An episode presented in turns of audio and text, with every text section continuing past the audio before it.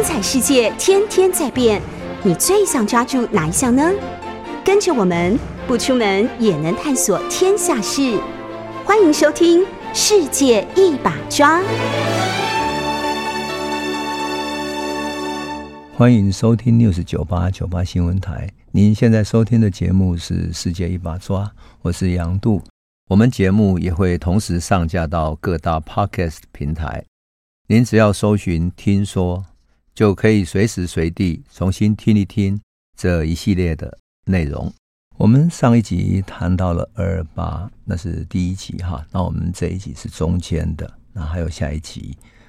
那上一集我们特别从人的角度谈到林江迈的生命故事。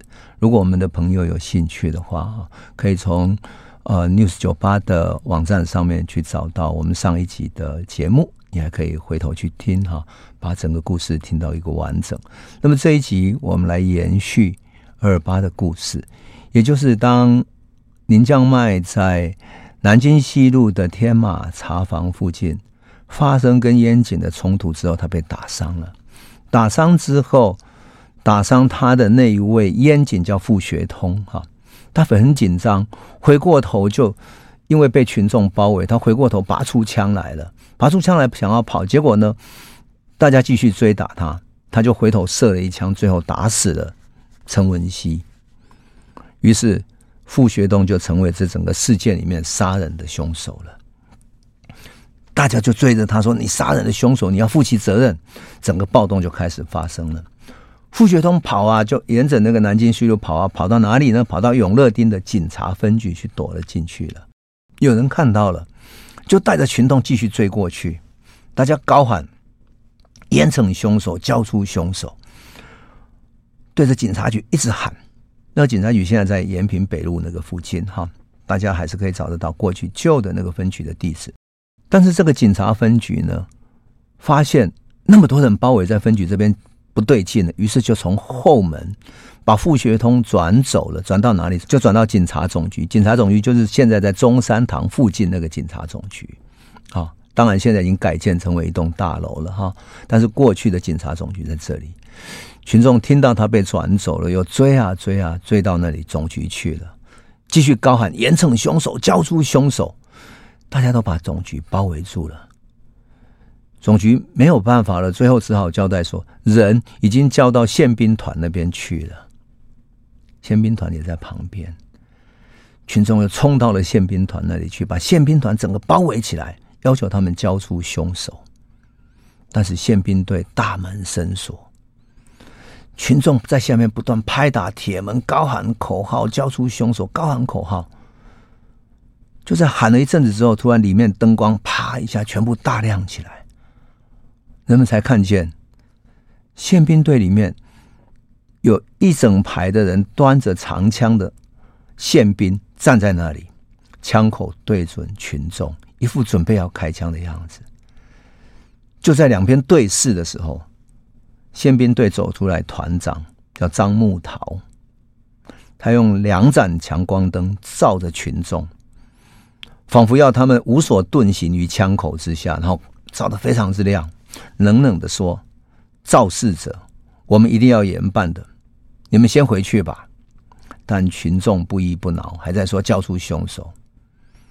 张木桃就说：“我不能交给你们，怎么处置是我们的事，你们先散开。”这个时候，他背后的长枪队突然发生咔嚓，就是拔了枪了，一副准备。要发射的样子，同时他的身形，所有的宪兵身形向前跨出一步，做出要射击的样子的。群众在恐惧的当下，赶紧要散开了。这个时候，天空开始下起了蒙蒙的细雨，细雨变大了，豆大的雨滴从天空洒落下来。群众从宪兵队赶紧闪开，躲到对面的《新生报》大楼的骑楼下面。最后，群众毫无办法了，只能冲入到《新生报》里面，然后拜托《新生报》说：“你们明天一定要报道啊，一定要报道，帮我们报道出这个真相。”最后，才纷纷的散开回家，在大雨之中。这整个故事，为什么我会讲到这些细节？我们朋友为什么呢？因为我曾经访问过当时的一位记者叫周青，我也访问过二二八这些当事人啊，不止林明珠，我也访问过像当时在台北参加学运的吴克泰等等。我做过一本书，叫做《还原二二八》，就是希望把二二八的真相讲清楚。事实上，这些细节可以看见真实的人性，就藏在这些细节里面。细节里面还有另外一个跟林江迈一样关键的人物，谁呢？就是被手枪打死的陈文熙。陈文熙的家人是非常不甘心啊，就一个孩子就这样子在就在太平町那里生意场上，在酒家林立、黑白两道都龙蛇杂处的地方，居然就这样被打死了。而陈文熙的大哥，恰恰好就是太平町这附近的黑道老大。作为黑道老大，你的弟弟被打死了，被烟警打死，然后你还不能叫对方交出凶手，他怎么吞得下这一口气呢？隔天一早，各地的小弟就来找这个大哥了。这个大哥隔天就发动附近所有的道上兄弟，然后他们去找到一家武术馆。武术馆里面有大鼓啊，就是那种大鼓、击鼓那种大鼓，然后用一他用一辆两轮的拖车，我们都两轮拖车是就是一个人在有没有一个前面一个嗯像拖的地方，然后两个轮子嘛，后面两个轮子哈，他把两轮拖车倒过来，由大家推着啊，一个人站在正前方啊，敲打大鼓，咚咚咚咚敲打的字，然后后面就是跟随他的群众，他把这个大鼓打得咚咚作响。一路号召群众，一路呢一直游行过去的，向着哪里游行？向着长官公署去游行。长官公署其实就是现在忠孝东路的行政院那里。他们从圆环的太平町这一边一路游行到了忠孝东路，然后游行到行政院那里去。当时叫长官公署，群众。在沿街慢慢在跟随，然后越聚就越多，越聚越多，聚到上千人左右。一路上大家高喊口号，严惩凶手，杀人偿命，打倒贪官污吏。所有在二二八之前啊，因为接收所造成的矛盾，因为本省外省之间语言的误解，乃至于当时的来自于大陆各地的种种问题，那些。所有的这些贪官污吏的问题全部被爆出来，把群众把他们的愤怒全部呈现在这里了。大家高喊的各式各样的口号，到了长官公署前面的时候，他们看到平常没有宪兵把守的公署的大门，居然站了一排宪兵在前面守着，大门紧闭，而高高的长官公署的楼上。就现在行政院的楼上哈，架着一排机关枪，群众在路边高喊“杀人偿命，严惩凶手”，越喊越大声的时候，突然楼上的一排机关枪突然啪啪啪啪开始扫射了。从来没有看过这种阵仗的台北的群众一下子呆了，然后他们发现说，其中有几个人中枪倒地，鲜血从腹部、从胸口啪一下喷出来了。群众吓到了，没有想到枪打下去，居然真的是这个样子，而且居然真的开枪了。群众赶紧一哄而上，往后逃啊，散开来了。但是还有人不甘心，就继续，特别是道上的那些兄弟，大骂着要往前冲。不料另一波扫射对着他们又扫出来了，又有好几个人受伤倒在地上，大家大喊着：“是台狼啊，台狼啊，你台狼啊啦！”就是大喊说杀人呐、啊，然后大家就向街角四散逃开来了。就在这个时候，本来要讨回公道的群众啊，被这个机关枪一扫，一哄而散。可是他们怎么甘心呢？所以这些群众离开了长官公署之后，就分成了几股啊，向各方散去了。大家就在后面，当然子弹扫不到的地方，开始聚在一起又议论了。到哪里去？于是有一股就到公卖局那里去，就现在的公卖局，就是专卖局那里去。那一带呢，带头去冲那栋那个专卖局的大楼，冲到楼上去以后，他们把里面的香烟啊、洋酒啊，通通拿出来，倒在街道上，放成放在一起，然后放火开始烧。还有人从里面拿到现金，很愤怒的高喊：“什么烧掉这些贪官污吏的肮脏钱，把钱也丢到火里面去烧了。”所以有人说他们去抢钱，其实那是不确实的哈。他们一边烧一边喊口号，喊什么口号？反对专卖制度，反对贸易制度，打倒贪官污吏。那为什么会特别痛恨贸易制度？因为啊，陈仪把台湾在战后好不容易恢复起来的一些民间贸易，特别是两岸的贸易，我们都知道，台湾有一些嗯。在日本时代去大陆服兵役的这些人，乃至于有到满洲国去的，还有很多到大陆去做生意的哈。那么这些台湾商人在两岸，特别一九四五之后开始做起两岸的贸易，上海啦、福建啊、广东等等这些贸易都在做了。可是陈仪又把这个贸易收回来，贸易权变成垄断的，由政府来供应，结果民间需要的物资。没有办法自己去购买，只好向政府的公营的贸易局购买。可是贸易局的品质特别差，货品又不全，要买时间又拖延了很久。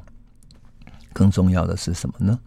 它价格贵的离谱，所以民间可以自己很方便去经营，而且做各种小生意来活络经济的，这些经济全部垮了。只剩下政府用贸易垄断在抢老百姓的钱，就像烟酒专卖跟贸易独占一样，它不仅让民间非常的痛恨，而且它其实也是搞垮台湾经济的一个致命因素。可是当时陈仪听信了他手下的谏言说，说做这些私下的贸易会违反了这种呃政府对民间经济的控制，会破坏经济，然后会经济不好等等的。整个为了经济秩序，所以就垄断起来。所以民间为什么在这个时候喊出这种口号啊？反对反对贸易制度，就是这样的原因。这个是冲到公卖局的一股，可是还有另一股比较有知识的群众，特别是一些文化人，他们想法不一样了。他们冲啊，一群人相约就冲到新公园里去了。新公园里是什么？是一个广播电台。他们冲到电台的门前，要冲进去，被几个电台的职员挡下来了。那职员挡在门口，电台职员也是台湾人啊，他们心里当然知道群众的愤怒，也都表示同情跟支持。但是碍于规定，他说你还是不能进去，我们规定不能进去。结果两边就在争执的时候，电台的台长林忠从里面走了出来，他看到这种场面。他低头跟职员交代了几句话，转头走走进去了。随后群众还要进去的时候，那些职员竟然完全不加阻止，就放手让他们进去了。这时候，有一个面容白白净净的二手书店的老板，他学过汉学，台语也讲得非常好。我们都知道学过汉学。台语讲的就不再是一般口语的台语，而是比较有啊、像读书音的这种台语哈。他台语讲的非常好，就坐在电台的麦克风前面，在一个台湾职员的帮助之下开始广播。这个二手书店老板是个读书人嘛，讲话有条不紊的，叙述非常清晰，一点一滴的从。烟仅如何取缔林将卖的私烟，到打伤了他流血，然后一直到大家去追究傅学通，追到宪兵队去，一直到大家到长官公署抗议，受到机枪的扫射，一路叙述下来，哇，整个叙述的让民众热血沸腾，怒火中烧，觉得。从小老百姓卖烟的人也欺负，要去抗议的人也被扫射，甚至于人死掉了，流血在那里，受到所有的这些不公的待遇，听到的人怒火中烧，而平时所压抑的不平啊、愤怒全部上涌，全台湾的怒火就这样全面燃烧开来了。二二八事件从这一个广播开始。也就是从台北的广播开始扩散出去，从台北通过广播扩散到所有的其他地方。二二八事件变成一个不可收拾的局面了。这个就是二二八扩散的源头。事实上，这整个过程为什么这么熟悉？因为我访问过当时的记者周青，而周青是一个当时中外日报的记者。他跟这些文化人、跟台北这些，包括了嗯天马茶坊附近的人都很熟。他作为记者，常常在附近喝咖啡、找讯息等等的，所以他熟悉这些人，知道这些故事。是周青跟我重述了这样的一个故事，尤其是电台的这个部分，因为电台是一个必须严格管制的地方。可是大家为什么进去？因为有人。偷偷开了后门给他进去，而这个后门离开二二八事件就变成全面的延烧了。全面延烧之后，二月二十八日下午，台北已经变成了一个无法控制的疯狂的世界。长官公署用机枪扫射老百姓的这个消息不断传播，不断传播，然后各种死伤的传闻开始震撼到人心了。台湾民众当然不甘心。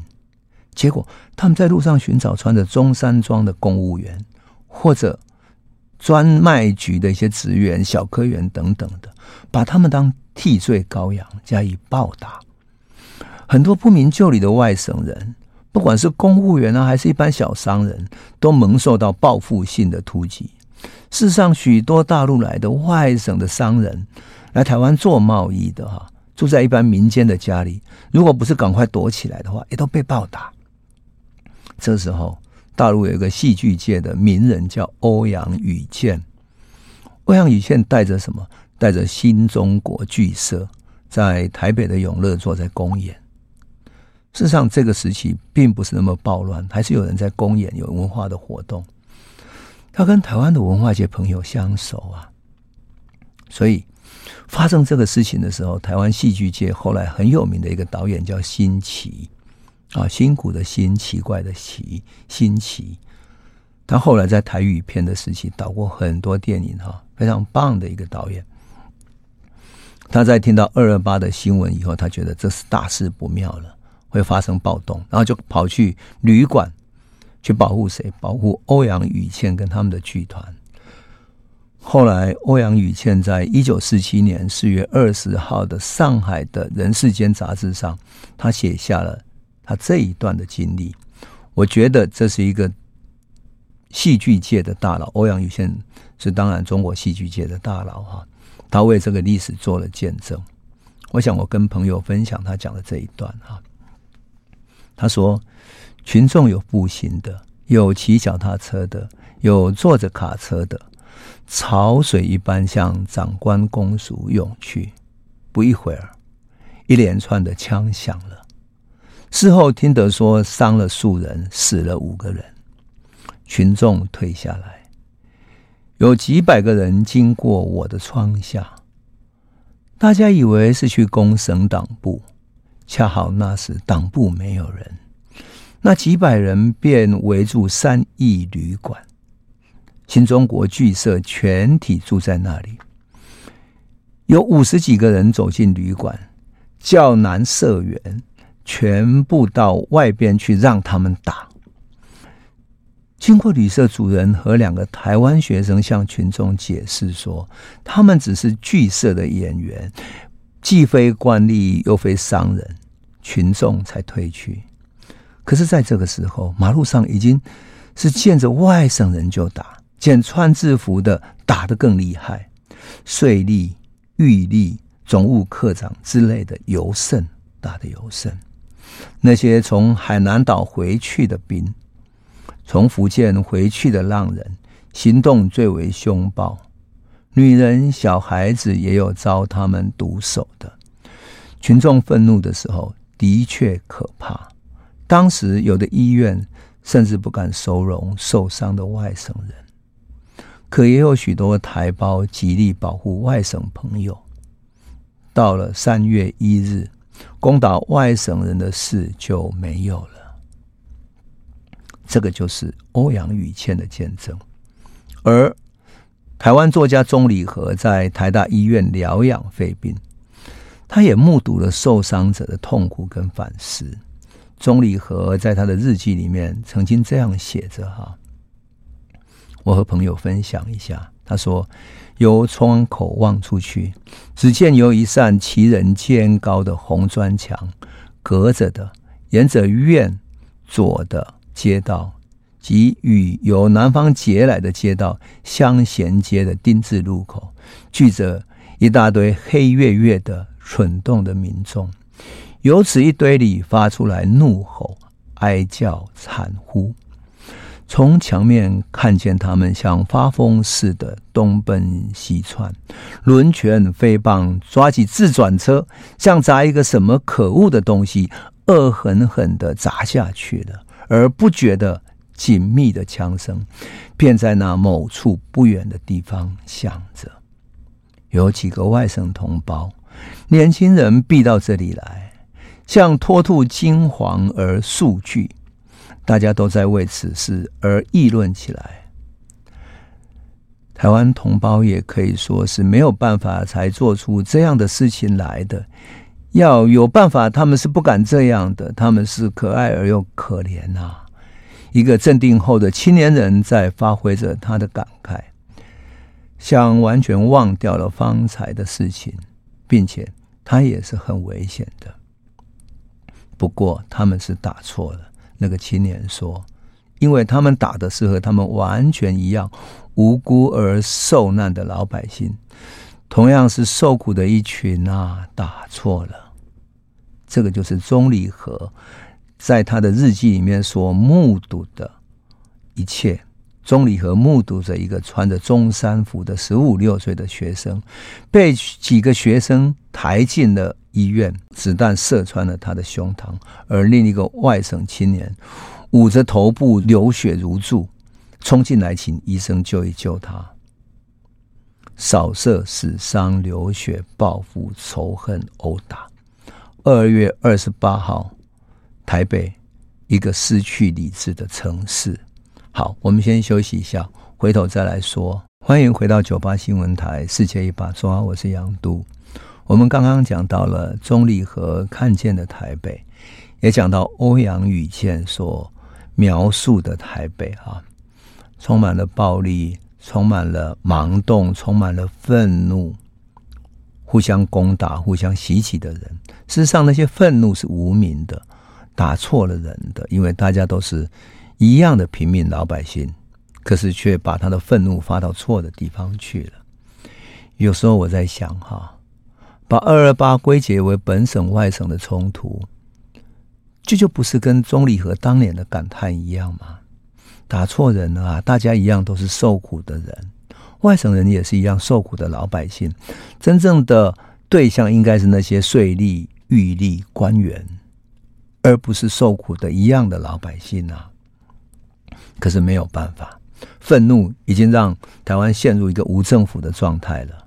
那么许许多多的地方上的反抗者哈，他们去攻占各地的地方政府、县市长的官邸、专卖局、警察局等等的，去抢夺武器，抢夺了武器之后再去攻打官署，全面性的反抗让台湾陷入了无政府的状态。我们的朋友，如果你还记得的话，我曾经念过二二八前夕，有一个大陆的报道文学作家萧乾，他来过台湾。他描述那时候的台湾那么宁静，那么文明，那么进步。他住的旅馆里面安安静静的，一个旅馆打扫的服务生可以在打扫完之后，坐在阳光底下看着小说。他感叹说：“这么美、这么好的台湾啊，要好好保护下来。可是，一夕之间，所有的愤怒转变为暴力、仇恨跟对抗。想想看，那是需要多大的压抑跟愤怒？可是，谁又会想到说，怀抱着梦想要好好治理台湾的陈仪，来台湾才一年半都不到，就带来这么大的民怨？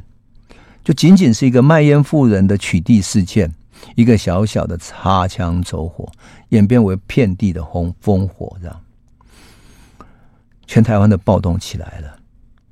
陈仪是负责人呐、啊，他当然要想办法解决。事实上，他一开始想要采取镇压的高姿态，所以二二八的当夜，他下了戒严令。警察还趁这个机会出来镇压群众，在卡车上架着机枪，有些时候还甚至沿街为了镇压，形成一种声势，沿街扫射，有一些无辜的民众被射杀了，曝尸在街头。到了三月一号，民众开始从各地进攻政府机关，还有什么呢？还有外省人所开的商店。乃至于一些外省公务员的宿舍也变成攻击的目标，像比如说，在台北市的南区那边，有一些过去的公务员的宿舍也变成攻击的目标。那怎么办呢？外省人怎么办？他们只能够寻求台湾朋友的保护，偷偷藏匿起来。全省各地都有这样的案例，比如说抗日时候很知名的台湾义勇队的队长李友邦。他带了台湾义勇队许多年轻人过来啊，那么这些同志本来是为了治理台湾而来的，而且也都是台湾籍的。可是其中有许多外省籍，特别是义勇队的队员有许多金华那里招来的一些年轻人，他们怎么办？他们只好全部跑到李友邦的家里去避难了。那雾峰林家也有一样的故事，他们的房子里面在日据时期哈，为了避免被日本警察所抓。所以房子里面特别设计了一个夹层，让外面看不到里面有，就是两个墙壁中间有一个偷偷的夹层。结果这个时候严家淦躲进了他们家，为了保护严家淦，他让严家淦躲在这个夹层里面。所以后来我曾经去雾峰林家采访的时候，林家也特别。带着我去看那个夹层，说：“你看，阿杜啊，你来看这个夹层，就是当年严家淦躲在这里面的。那他躲在这里面躲了好几天，所以我们每天给他送饭送菜，外面都没有人知道他躲在这里。事实上，也是因为严家淦跟他们的家交情特别好。那么在圆环附近，圆环一直是一个。”台湾商业上非常繁荣的地方，所以很多大陆来的外省的商人啊，上海啦，或者是呃福建，福建因为会讲闽南语，所以还好。可是我们都知道，二二八的时候，本省会逼迫他们要讲日语，讲了日语才能够确定你是台湾人。这这一点，我们在看嗯《悲情城市》的时候，都有知道这样的一个内情嘛，对不对？好。这些圆环附近的从大陆来的商人也受到冲击了。我认识的一个朋友，他们家就把一个跟他们做生意的上海的商人藏在他们家的阁楼，就这样子保护了下来。而台北市一些外省官员带着家眷啊，有一些人集中到长官公署，派重兵加以保护。那像比如说，有一些人甚至于躲在。台湾人家里，我们都知道，过去日据时期有房子，房子后面有一个比较高的地板，对不对？就是我们的为了做榻榻米，所以会架高底下的地板嘛。他们就躲在那个地板下面，木头地板跟地的中间不是有一个空间夹层吗？他躲在那里面躲起来，躲了几天。可是坦白讲，对群众来说，你靠着这样的暴动，不断扩大下去的暴动。就能够取得政权，能够改变时代吗？能够推翻一个政权吗？当然不能啊！群众能不能建立政权，或者怎么样建立一个新的政权，那是完全的不同的事情。何况二二八实在不是一个有策划的、有一个政治团体策划的暴动。事后当然。很多人会说，嗯，谢雪红啊，或者嘉义那边的张治中啊、剪辑他们啊，建立了两个共产党式的一个纵队哈。那但是呢，他终究一开始是一个偶发性的暴动。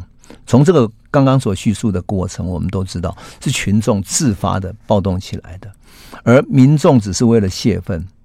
真的等到冲突升高啊！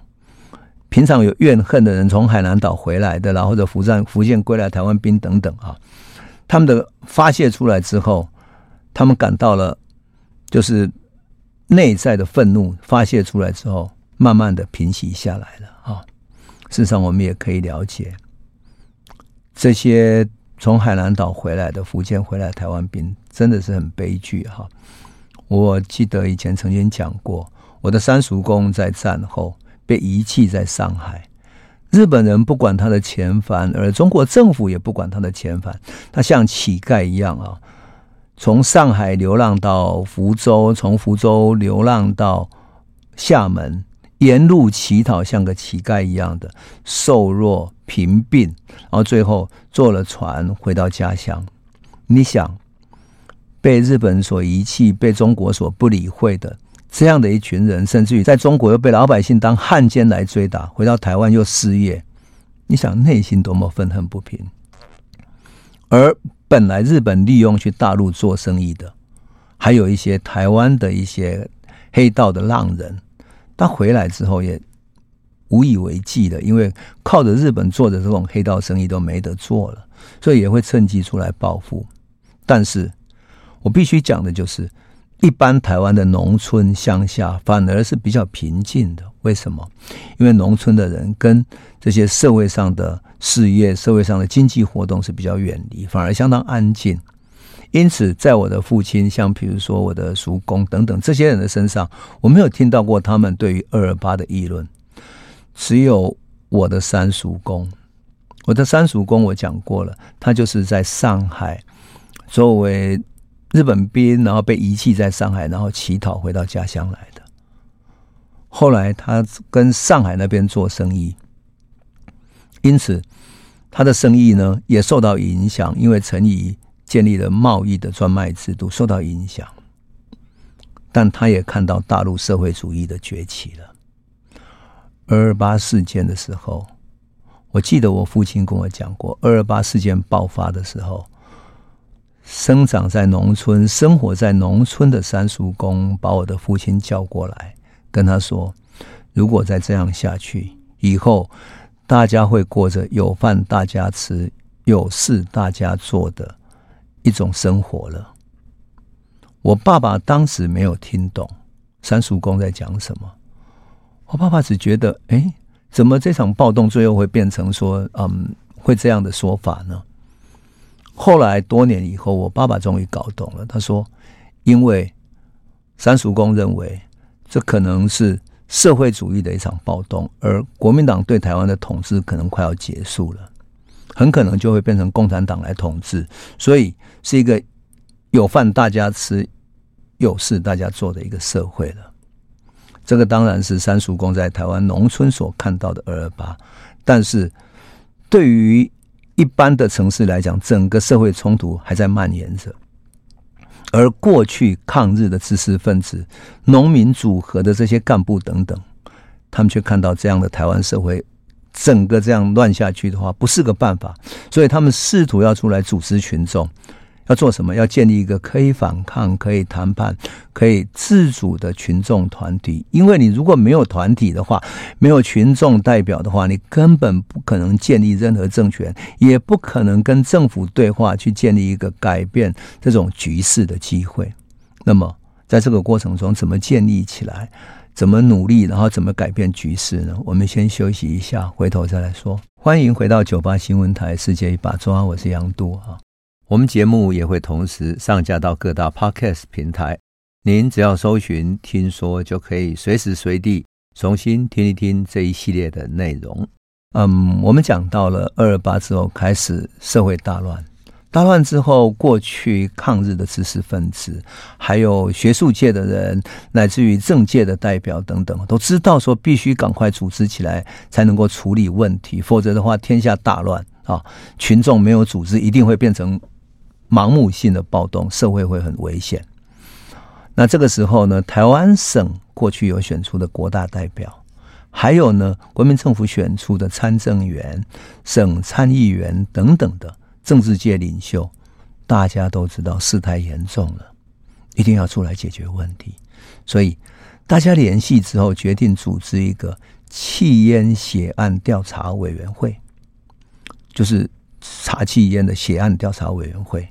跟长官公署提出了四项要求，哈，这个委员会提出的要求包括：第一个，长官公署现在宣告戒严，一定要解除戒严；第二个，释放因为暴动而被拘捕的民众；第三，敕令军警宪兵不得开枪、不得滥捕滥打民众；第四，官民合组处理委员会。就这样四个诉求，用这个诉求呢，要民众平息下来。要怎么？因为唯有这样子释放被拘捕的，大家才不会去要求放人。那军警不再开枪，才不会升高冲突。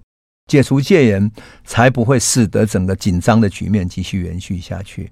而合组官民处理委员会的意思就是说，有什么问题可以来这里解决。其实这是一个相当理性的处理方案。陈仪没有问题，陈仪当场就接受了，而且他还用广播宣布什么说：一号晚上，三月一号晚上十二点开始解除戒严，而且他同意要合组一个处理委员会，并且他派员参加了。由于这样的宣布呢，整个省级矛盾的冲突就得到缓和了，从此就比较少有民众去暴打外省人的事件了。这个就是二二八很重要的一个关键点。三月一号，如果说二月二十八号是一种剧烈的冲突的话，到三月一号，其实事情就慢慢解决了。这个也符合欧阳予倩在他的记录里面讲的，三月一号之后，这样的事情就慢慢减少了哈。但是呢，问题就在于说，台湾各地的暴动已经成为燎原之势，失去控制了。这些政界的人所形成的。这个说法只是在台北跟陈仪的协议，事实上各地的冲突很快发生。基隆最靠近台北，跟着发生冲突，民众呢组织起来想要去攻占基隆要塞，占领码头，要塞司令部就下令开枪还击，射杀了一些群众，那民众死伤有不少人。事实上，我曾经听过参与二二八事件冲突的，去攻打官署的陈明忠先生，哈，一个老政治犯，他亲口跟我讲的，他那个口气非常之好玩。他说那个时候他在台中读台中农学院，就是后来的中心大学啊，在农学院读书，几个同学听到二二八爆发了，于是他们就组织起来说：“吼，我来给他冲了，给他攻一批。”那种口气就是一个年轻人血性冲突去攻打官署的口气。我相信各地的年轻人群众就是这样的一种情绪，一个攻乱，大家攻了。那事实上，台中去攻打了台中市政府等等。那新竹呢，攻打了警察局、市政府，甚至于新竹还自行改选新竹市长。夸张的是，新竹的县长哈朱文博先生哈，在他的家中被搜出了现金有三百万，是他贪污的。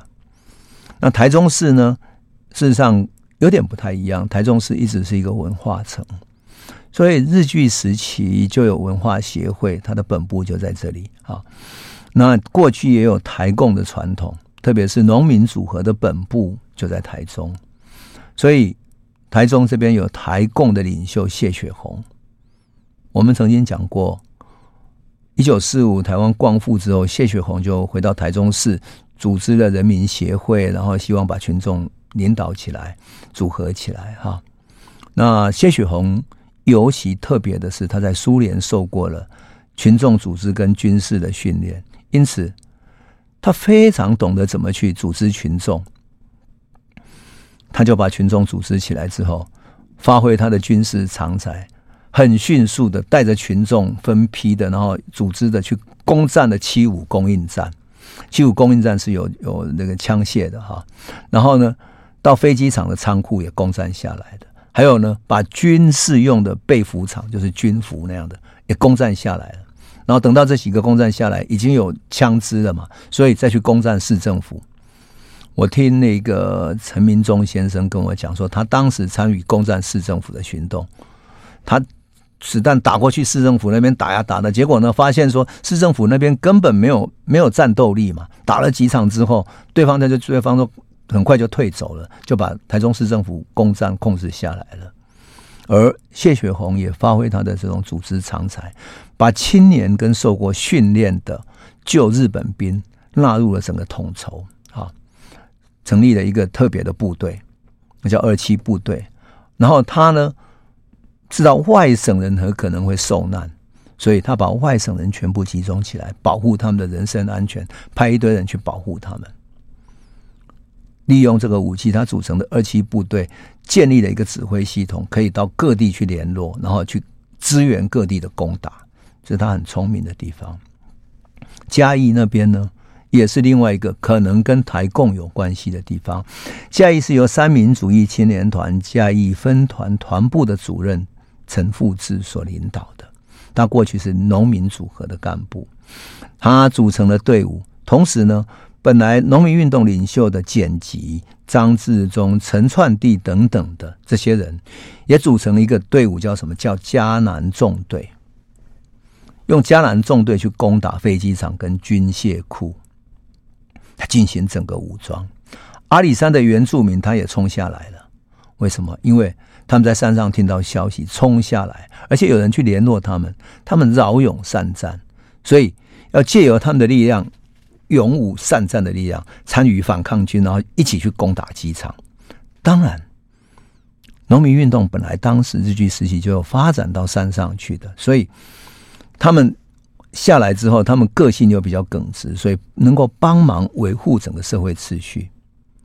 比较乱的反而是台南跟屏东，为什么？因为那里本来的民间组织是比较少的。换言之，我必须讲啊。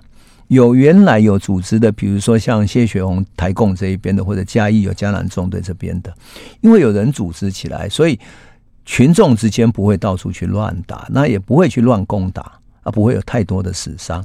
但是如果没有组织起来的，就很容易变成混乱的攻打，那么台南、屏东的状况就很混乱了。民众在攻打一些重要的地方。没有打成之后，很快就有地方士绅就组成了处理委员会啊，那避免扩大演变成无政府状态。有一些地方甚至于，因为我们都知道外省人是负责一些治安啊、警察局的，他们已经无能为力了，所以他们就变成无政府状态，民众会到处乱抢劫。那高雄比较严重的是说，高雄的群众要去攻打高雄要塞司令，要塞司令部的负责人是彭孟缉。啊，双方就发生激战，可是这个要塞呢，因为拥有强大的武力，群众死伤比较惨重。应该讲说，二二八事件通过这个叙述，我们都知道，它从来就不是有计划、有组织的行动，而是什么？而是一群一个从陈文熙这样的一个南京西路的一个年轻人。被傅学通所杀了之后，他的哥哥黑道的老大就带着人到行政院去抗议，到长官公署去抗议。抗议之后被射杀，射杀之后变成群众暴动，暴动之后到警察局、到电台去广播之后，变成一个全省性的暴动了。就这样子，并不是一个有组织性的暴动。那么，我们必须讲一下，就是说，哎，奇怪了。为什么没有组织的群众能够在最短的时间之内攻占各个政府机关、军事基地、机场、公路？这个战斗力太强了吧？有没有什么内幕呢？好，内幕就在于哪里？在于警察。要知道，政府部门里面九十 percent 的警察是台湾籍的，还有部分低层的公务人员都是台湾籍的。他们平常就看不惯贪污腐败的统治。但又因为是台湾人，所以他们受到歧视性的待遇，薪水比外省警察还要低，地位差，还常常因为都讲日语，被骂日本奴才，所以他心中不满。等到事变一发生，变成什么？当群众要来攻打的时候，警察局的那些警警员，台籍的警员根本放手让他们进来了，所以警察局的武器都被搬出来供群众使用。这个就是为什么暴动迅速扩大的原因，但扩大之后，事件要怎么收拾呢？未来要怎么办呢？其实是有许许多多有待解决的问题。当时的有志之士都忧心忡忡，可这个局势最后会怎么演变呢？我们等下个星期再来为你继续诉说。